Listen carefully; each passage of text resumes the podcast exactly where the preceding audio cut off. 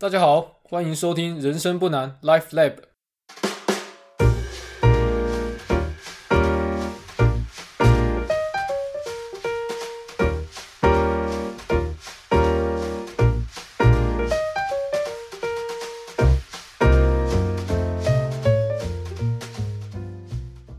每个人的人生都是一本独一无二的故事书，高高低低，起起落落，都值得大家细细品尝及阅读。我是 Podcaster 老人，老子的老，人类的人。一样，先在节目开头的时候跟大家闲聊一下上星期六的 Clubhouse。那上星期六主要在讨论一些房地产的命题，啊，举凡像房地合一税啊、租房或者是买房啊、房价未来的趋势等等。那我们在那天讨论都有 touch 到我的好朋友 Jeffrey，从他一个不动产从业人员十几年的经验，告诉我们一些不动产经营过程中的一点秘辛。那中间他也分享了他对房价未来趋势的预测，以及年轻人应该租房或买房的策略上的探讨。那简单讲一下 Jeffrey 的一些想法。虽然他是不动产的从业人员，但他认为现在的房价高涨是不健康的。因为不动产其实没有创新的能力，那房地产高涨只是单纯的单价上的买卖。那对于房价趋势的预测上呢，Jeffrey 是属于末日博士那一个派别的。他认为长期来看，房价终究有一天会从高点崩溃，那并且持续走空直到永远。因此，他建议年轻人不要随便出手买房子，只要是非台北市蛋黄区的地方，哦，他认为风险都很高。那我这边要特别感谢，呃，那一天的 Clubhouse 有一位来自北美华人界的一位指数化投资的前辈 Danny 大哥。那 Danny 大哥有上台来跟我们大家有来有回的讨论一些指数化投资的概念。那我在这边谢谢 Danny 大哥的发言，你的一些问题啊，还有我跟你之间的对话，我相信能够丰富这些听友们的思想。那闲聊到这边啊，我还是想跟大家讨论一件事情哦。大家还记得我们上一集谈的内容吗？我们人生最重要的财务决定就是选择和我们度过一生的伴侣。那后来这个话题好像有点发酵，引起一些人去探讨这个房地产的投资啊，要怎么贷款等等的。那原因是因为我在上次的论述之中使用了居住需求作为例子。那既然讨论居住需求，当然就是会去讨论到说哦，到底是要租房还是买房啊？房地产投资等等。那有些人好像会觉得说我使用房地产的这个例子不是很恰当。我完全可以理解这些人的想法。那因为高房价的关系啦，所以有部分的人会觉得说，房地产好像是那种洪水猛兽。如果投资房地产啊，或是谈到什么呃大量贷款去买房啊，类似这样，好像变成助纣为虐，继续推升房价这样。但我希望听众们仔细去检讨我在节目中使用的案例哦。我说用两千万去买房子，五年后这房子涨价变成两千五百万。你仔细去看一看这一栋房子投资的年对年报酬率哦，我们精算之后会发现，其实只有四点六个 percent 左右。啊，相信我，你如果执行指数化投资，哪怕你你是傻买零零五零啊，傻买 VTI 啊等等，哦，你的投资报酬率都远远超过四点六 percent 对于我在就是上一集节目中所使用的案例，其实它的报酬率并没有很过分，它只是一个通常的资产涨价的幅度而已。那只是因为它是房子，所以大家可能会觉得这个案例有点不太适合。那实际上来说了，大部分的时候，房子是一个很差的投资标的哦。但我还是诚心的建议各位，可以用健康一点的心态来看待房地产。那资本主义就是这样，买房涨价跟买股票涨价，本质上其实也没什么不同哦。稀缺性就是会推升投资产品的价格哦。这一点不管是房子或是股票都是没有差别的。我使用居住需求去作为案例，哈，只是要体现说，呃，资本的大小会对我们的财务成功造成影响，并不是要大家的去买房啊、炒房啊，还是什么贷款投资这样。那我自己的经验是这样啦，我的家庭在买了房子以后，这栋房子确实变成我一个很大的资金蓄洪池，那这是一个事实。那有了这栋房子之后，可以用来调节我自己的资金水位，这样的优势一定是对我的财务计划产生深远的影响。哦，所以我用房地产作为一个例子。那对普罗大众来说了，很不幸的，你如果没有房子作为担保品，你很难跟银行借到钱。因此，我才使用居住需求或者说购买房子这个案例，让大家去思考婚姻还有资本叠加产生的一些综合效应。那既然有听众反映说房地产不是一个很好例子哦，会产生误解，那没关系，我这边补充说明，用一个更浅显的案例来说明这个资本的门槛是怎么一回事。我来讲一个我朋友创业成功的故事哦。我有个好朋友，那我在这边就叫他 Rick。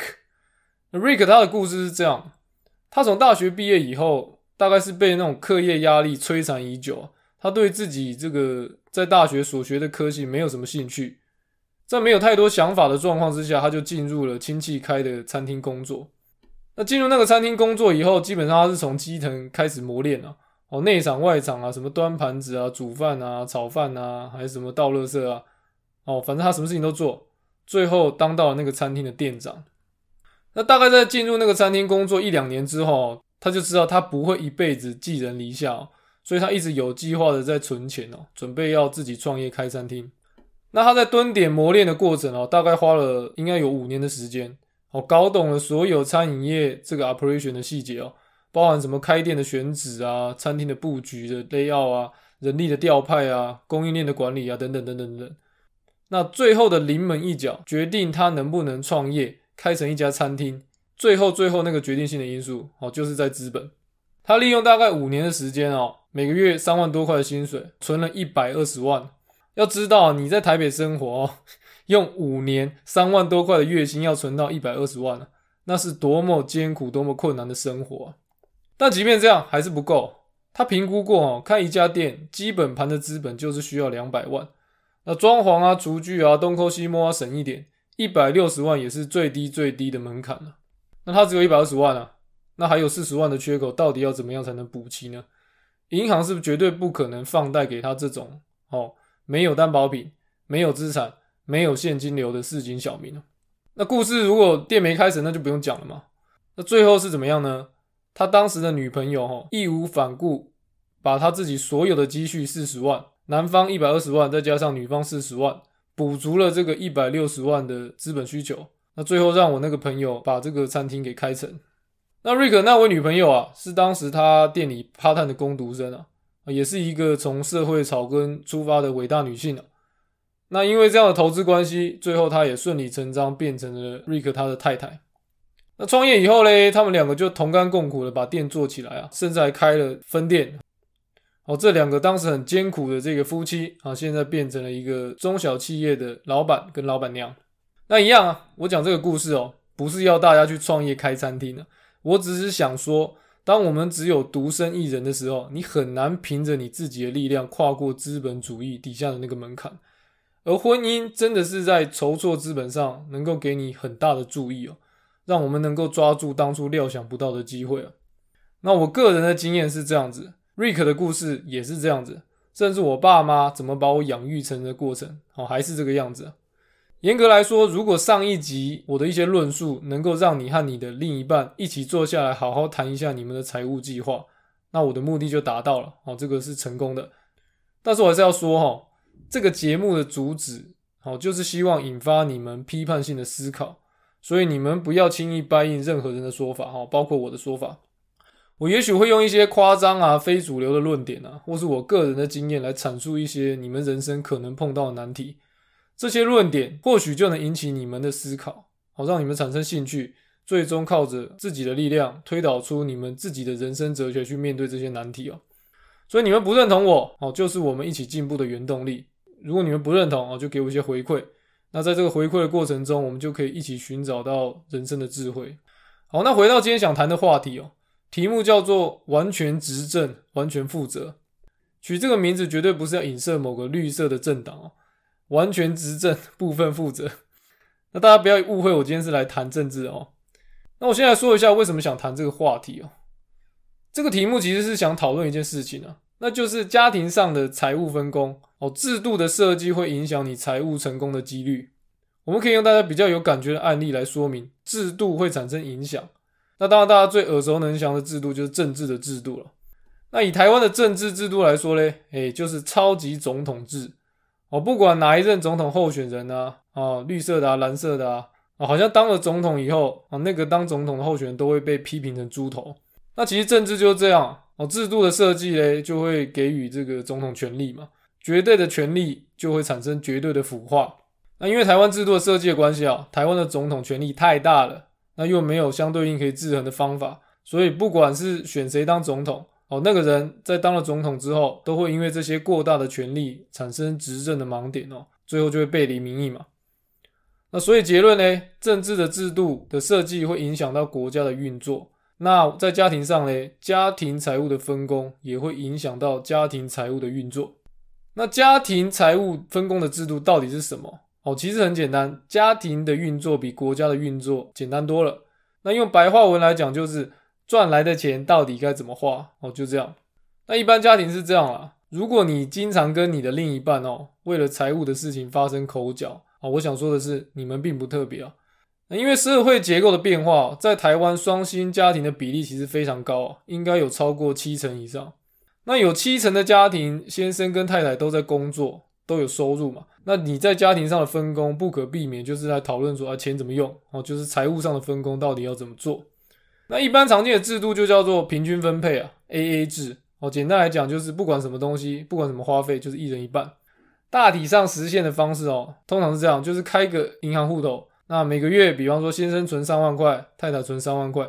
所有的公共事务的支出就从这个户头里面支付，那达到平均分配的目的的。但这个制度最为人诟病的地方哦，在于其实夫妻的收入是有可能不相等的。哦，那如果这个收入不相等，如果大家都存一样的钱进这个户头，那就会造成不公平的现象。那虽然台湾是一个民主社会啊，哦，强调人人平等啊，但必须要说，社会统计学的数据显示，男生女生哦，多少还是存在薪资上的差异啊。那我在这边不去讨论这个差异的成因是什么，但现实就是哦，双薪工作的两方哦，男生跟女生，诶，女性薪水比男性低的几率就是比较高。那我们这边用一个比较极端的例子来举例，这种收入不平均会造成的纷争哦。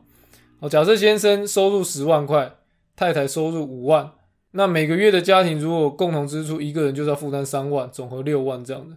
两个人在每个月存三万块到这个共同户头之后，先生可支配的金钱就会是剩下七万，那太太就是剩下两万。那如果你是太太的话，你会接受这种不公平的状况吗？所以为了解决这种薪资差异造成的不平等状况啊，于是 A A 制通常就会进化成叫做啊加权平均的 A A 制啊，用来加权平均的数字就是男生女生哦两造双方的收入这样。那我们一样用前面的例子啊，先生收入十万，太太收入五万。那加权之后，先生就需要负担三分之二的家用，那太太只要负担三分之一啊。依照每个月六万块的预算的话，那就先生要负担四万，太太要负担两万这样。那对先生来说啊，十万减去四万的费用，哈，会剩下六万可以支配。那对太太来说，五万减去两万，好之后就会剩下三万可以支配。那虽然六万对三万比较起来，好像差距还是有点大了，但是因为你可支配的费用跟你薪资的比例哦，刚刚好相等。所以某方面来说，哦，这可能可以达到一点平衡，让让两边都可以接受。但为什么说只是可能可以接受呢？因为啊，加权平均 AA 制啊，看起来只是勉勉强强解决了收入不均等的问题啊，但是你的好日子还是不会来啊，因为夫妻之间还是会为了公共事务的决定权产生纠纷啊。什么叫公共事务的决定权呢？讲白话的意思就是说，谁来管理这个共同账户？那谁决定什么可以花，什么不可以花？那一般的案例来说，就是管理共同账户人可能是太太了。那可能就是说，比方说买尿布啊、买奶粉啊什么什么，反正就是太太管这样啊，其实蛮辛苦的。那重点来了哦，账户到底会不会透支？那透支之后，这些钱要怎么回冲？难道是太太先垫吗？那没有管钱的另一半会不会两手一摊，就说呃，钱都是你管的，不是讲好我每个月存四万啊？怎么会有问题嘞？有问题就是管钱的人的问题啊！我听到先生这种说法哦，如果你是那个管理家庭经济的太太哦，心里面大概有一把火。啊，随时都想把先生掐死这样的，所以说哈，不管平均分配的 A A 制啊，或是这种变形的加权平均的 A A 制啊，说到底哦，最后你还是会被那种支配金钱的信任给打败啊。哦，就是两边没有办法让价值观而赖，决定什么东西要花钱，什么东西不花钱啊。如果你和你的另一半正在 suffer 这样的问题哦，哎，我可以告诉你们，其实我跟我太太也曾经是这样啊。那我跟我太太刚结婚的时候，也是常常为两边这个到底什么东西该买，什么东西不该买，谈不拢，吵吵闹闹这样的。那本节目当然不是只是寻找同温层啊，哦，如果只是要抱怨另一半有多糟糕的话，嗯，那其实你找你的朋友抱怨就好，其实你也不用听这 podcast。事情是这样的，后来我跟我太太小慧哦，有发展出一套新的制度啊，那不同于上面阐述的那种 AA 制或者是加权平均 AA 制来管理家庭的财务。我们后来发现还蛮有效的，而且这最终也解决了我跟我太太在财务上的信任问题啊。所以想在这个节目和大家分享一下，哦，大家可以参考参考，看能不能也让你跟你的另一半哦，哦坐下来好好讨论，发展出适合你们的财务制度这样。那我称这种制度叫做 “Daddy First, Mommy Last”。Daddy First, Mommy Last 是一个什么样的概念呢？哦，中文的白话来讲，就是说家庭里面所有的支出哦都是爸爸先付，哦妈妈的钱是最后才能花的。实物上来说，我们家的消费状况是这样哦。举凡房贷啊、小孩子的教育费用啊、啊一家大小的吃喝拉撒，反正总而言之，只要有付钱，都是我先支付。那月光族基本上就是我代名词啊。经常的状况就是说，不用到月底，哦，每个月的月中啊，我就变成月光族了。那我变月光族，家里的生活还是要过啊。这时候我就会毕恭毕敬哦，哦，跟我那个慷慨的老婆说：“丈夫无能，软囊羞涩，能否请娘子仗义疏财，为夫君分忧解劳？”那听到我这样说啊，我太太通常九十九点九 percent 我都不会见死不救了，拿出她的皮包帮我书写一下，那为这个家略尽点绵薄之力。那你会问说，怎么不是一百 percent 啊？哦，其实这样唯一的零点一 percent 我还没遇到啊。理性上来说，我太太应该有时候也会不爽啊。哦，所以小小留给她这零点一 percent，免得大家觉得我太夸张，我太太都没有脾气这样的。那这边话锋一转啊，虽然我是月光族啊，但月光族的另一面，我拥有完整的财政大权。那家里的预算是我编列的，家里的账是我算的，所有大大小小花费的支出，通通都经过我啊，我就是这个家里的财政部长。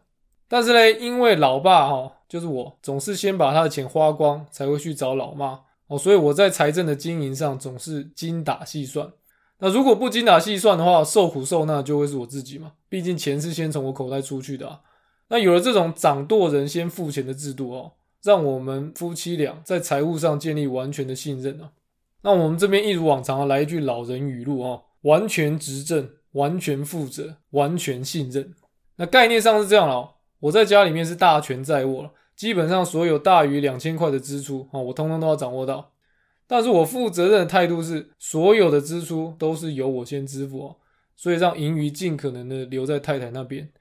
那因为支出的先后顺序是这样的安排啊，所以我太太可以对我产生完全的信任。那毕竟如果我恶搞的话，受害的一定会是先是我自己。那我太太如果觉得说，诶，我在恶搞，那她随时也可以停止对我经济上的支援这样。那因为这样的制度哦，所以太太对我的财务管理哦产生信心，产生完全的信任。那因为这个完全的信任，就可以让我跟我太太把眼光放在我们整个家庭的财务成功上。那必须要说啊，婚姻的相处过程一定有很多价值观的差异了。但是你如果有这样的信任感哦，你就比较容易找到平衡哦，你们两个就比较容易磨合成功这样。那我这边要讲的是，我跟我太太的这种制度，不是只是反映在日常的花费啊，哦，甚至是在我们两个共同建立的资产。所有我跟我太太共同努力建立的资产部位，基本上是完全共享的，甚至大部分的状况啊，我太太权利是大过我的。比方说嘞，在美国的投资，我们就是使用 joint account。那 joint account 什么意思哦，就是说我太太跟我是完全共享那个账号的权利的啊。今天我太太如果要汇款回来哦，那她也有这个权利，她要变卖掉里面资产哦，她也有这个权利，所以她可以完全不经过我就做这些决定。那不动产的部分呢？房子是在我太太的名下，用来付贷款的银行账户也是在我太太名下。虽然我们个别当然都有汇款进去那个付贷款的银行账户了，也就是说，其实我们分别都有出钱去还这个房子的贷款。但是如果有一天，哦，这边讲是如果啊，如果我们两个要面对财产分配的问题哦，举证的困难一定是在我这边的，因为房子在他名下，银行账户也是在他名下。钱都是在他的银行账户底下去还那个房贷的。那很多人搞不好会想啊，老人你怎么那么傻？万一有一天你跟太太要谈离婚，那在官司打完之前，那你不是很可能什么都没有吗？我当然理解啊，听众们你们这样担心是有道理的。不晓得大家有没有听过 “YOLO” 这个名词啊？老外散户买股票，如果你是单押那种标股 all in，想要一次让报酬率冲到天际的时候，哦，他们就喜欢说 “YOLO”。那 “YOLO” 的意思就是 “You only live once”。你只活一次嘛，所以就是要尽情的享受这个过程。这样，这种 YOLO 概念其实就很像台湾文化那个“冲冲冲”啊，加啥这样子。那其实我对婚姻的信念也是这样了。啊，我对我太太小慧的爱也是 YOLO。哦，结婚前啊，大家其实都是戴着假面具在谈恋爱了。那你如果敢跟这人结婚，你本来就是豪赌一场。你只有结了婚以后，你才会真的了解那个人。那对婚姻哈，尽可能的付出跟尽可能的信任这段婚姻哦，你就会有比较高的几率赢得这场赌局。这样子，好，完全执政，完全负责。那我们就先谈到这边了。希望大家听完这一集哦，可以了解到财务分工这个制度设计的重要性哦。所以你可以好好的坐下来，跟你的枕边人啊，不管男朋友女朋友啊，是不是论及婚嫁，促膝长谈一下，共同筹划美好的将来。那我们这边终于可以来个 Q&A 了哦，不能像上次一样那个徐乃麟哦一样跳过。这边有一个 Apple Podcast 的听友哦，称呼自己叫体验不佳，呃，名字听起来有点负面啊，希望你不是对这个 Podcast 体验不佳啊，如果是的话，你应该要写信给我，告诉我哪一方面需要改善。那他在 Podcast 的留言的标题是这样。难得有指数化投资心得的内容，那他的评论内文是这样说的：节目内容很棒，推推推。想请问老人，零零五零跟零零六二零八相比，推荐哪一档呢？挂号都是追踪台湾五十指数，零零五零成交量跟基金规模比较大，比较没有溢价问题，但零零六二零八内扣费用比较低，且似乎追踪误差比较小。近几年报酬也略胜零零五零。好，这位名字叫体验不佳的听友哦，关于零零五零跟零零六二零八的比较啊我觉得你已经做了十足的功课了，所以我个人认为哦，我并没有办法给你比你找到资料还要更好的答案。其实这两个标的都是指数化投资可以接受的标的了。假使说你看好台湾市场的话，那我个人其实两只都有，但是从二零二零年开始。哦，我辗转知道有零零六二零八这支 ETF 之后，我就只买零零六二零八了。那最主要理由是我希望零零五零的发行商元大哈，可以在富邦五十零零六二零八的竞争之下，哦，开始思考降低它的费用了。那每一只基金啊或 ETF 啊，开始的时候规模都是很小的，但是我个人私心目前支持富邦五十哦，目前哦。支持富邦五十就能够帮忙建立一个 ETF 费用竞争的环境嘛？因为它跟元大也没什么差别，只是它的费用比较低啊。啊，我必须要说，台湾投资的费用真的太贵了哦。所以说，大家有看到一个投资费用比较低的标的啊，其实应该支持它，用支持它这个方式去传递一些讯息给这个恶贯满盈的金融界啊。那我支持零零六二零八，原因就这样而已啊，倒不是说觉得富邦特别好。那你如果担心流动性，就买零零五零；你如果觉得费用低，好，长期来看有机会获得更好的报酬，那你就买零零六二零八。那追踪误差的话，我觉得零零五零跟零零六二零八各有胜场。目前我觉得数据还太少，那其实差也没有大到说完全不能接受，所以我觉得追踪误差看看就好了。希望我的答案有回答到你的问题哦。那下一位 PDT 的版友 YAHC 哦，他是这样说的。每集都有听，很用心推推。想请问大大，现在万五万六如何进行指数化投资？另外，是否有金字塔投资策略可以分享，以应应未来可能的大幅修正？谢谢。呃，我必须要说，金字塔投资策略其实不太适用于一般人啊。哦，你要用金字塔买法，说穿了，你就是要持有一堆现金啊。要么你慢慢往上买，要么你慢慢往下买。哦，统计的数据告诉我们。一般人持有过多的现金，本身就是伤害报酬率的行为了。还记得我在第三集谈到的现金部位的控制吗？哦，其实你真的应该要思考，你为什么要持有那么多现金的理由了。所以，与其说你要持有那么多现金等什么好机会啊，哦，不如好好工作，好好赚钱啊，维持稳定的现金流，会比你持有那么多现金来去做什么金字塔买法哦，要更容易获得比较好的报酬哦，这是我的建议。那这边还有一位 PDT 的版友哈。T A U R E N 六十七，然后 Torren sixty seven，他是这么说的，不知道有没有一集讨论别人贪婪时要恐惧，哦，别人恐惧时要贪婪，反市场操作心态的想法。对于你讲这个议题，哦，别人贪婪时要恐惧，当别人恐惧时要贪婪的时候，哦，我有一些经验可以分享。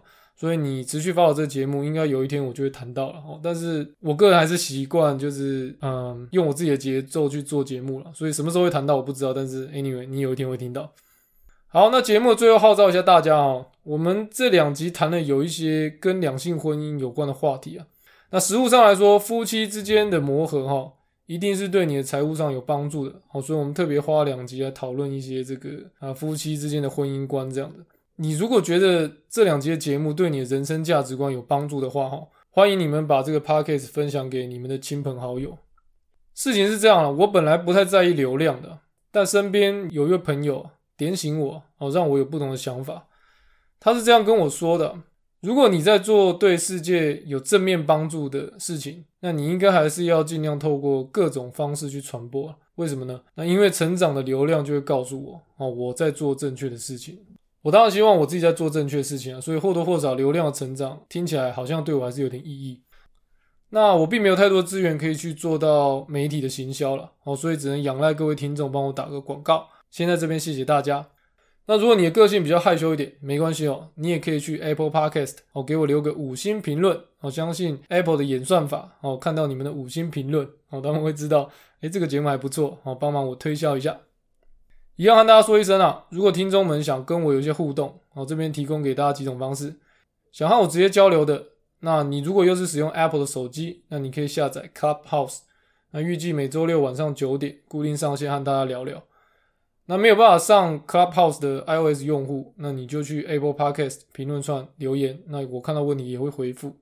那安卓手机的用户，我就跟你说声抱歉啊，你没有 Clubhouse，Spotify 也不能留言，哦，仅写 email 写到 lifelab 打 podcaster at gmail.com 就这样喽，拜拜。